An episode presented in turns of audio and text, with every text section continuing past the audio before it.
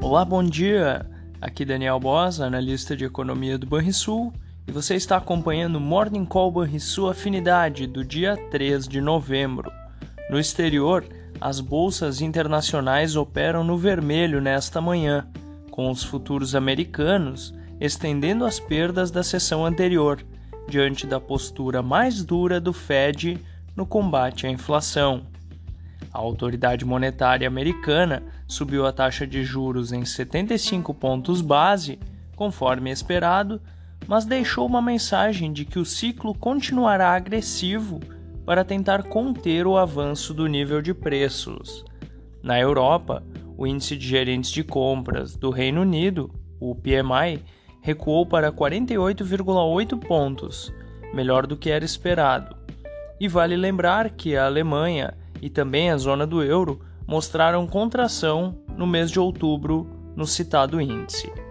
Essas foram as notícias internacionais. No Brasil, os mercados voltam do feriado repercutindo o desfecho da reunião de política monetária do Fed e, ao mesmo tempo, atentos ao encontro da equipe de transição de governo em Brasília.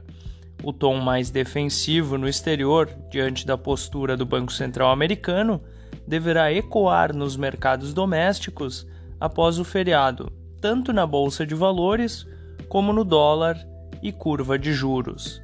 Fechamento do mercado. O dólar fechou a segunda-feira com queda de 0,92% aos R$ 5,12. O Ibovespa avançou 0,77% aos 116.928 pontos. Já o S&P 500 caiu 0,41% aos 3.856 pontos. O DI futuro para janeiro de 2024 subiu 5 pontos base, a 12,92%, e o DI futuro para janeiro de 2027 caiu 1 ponto base, a 11,48%. Na agenda do dia, nos Estados Unidos teremos dados do balanço, da balança comercial de setembro além dos pedidos de auxílio-desemprego e o PMI composto. No Brasil, conheceremos o, a nova leitura do Índice de Commodities Brasil, referente ao mês de outubro.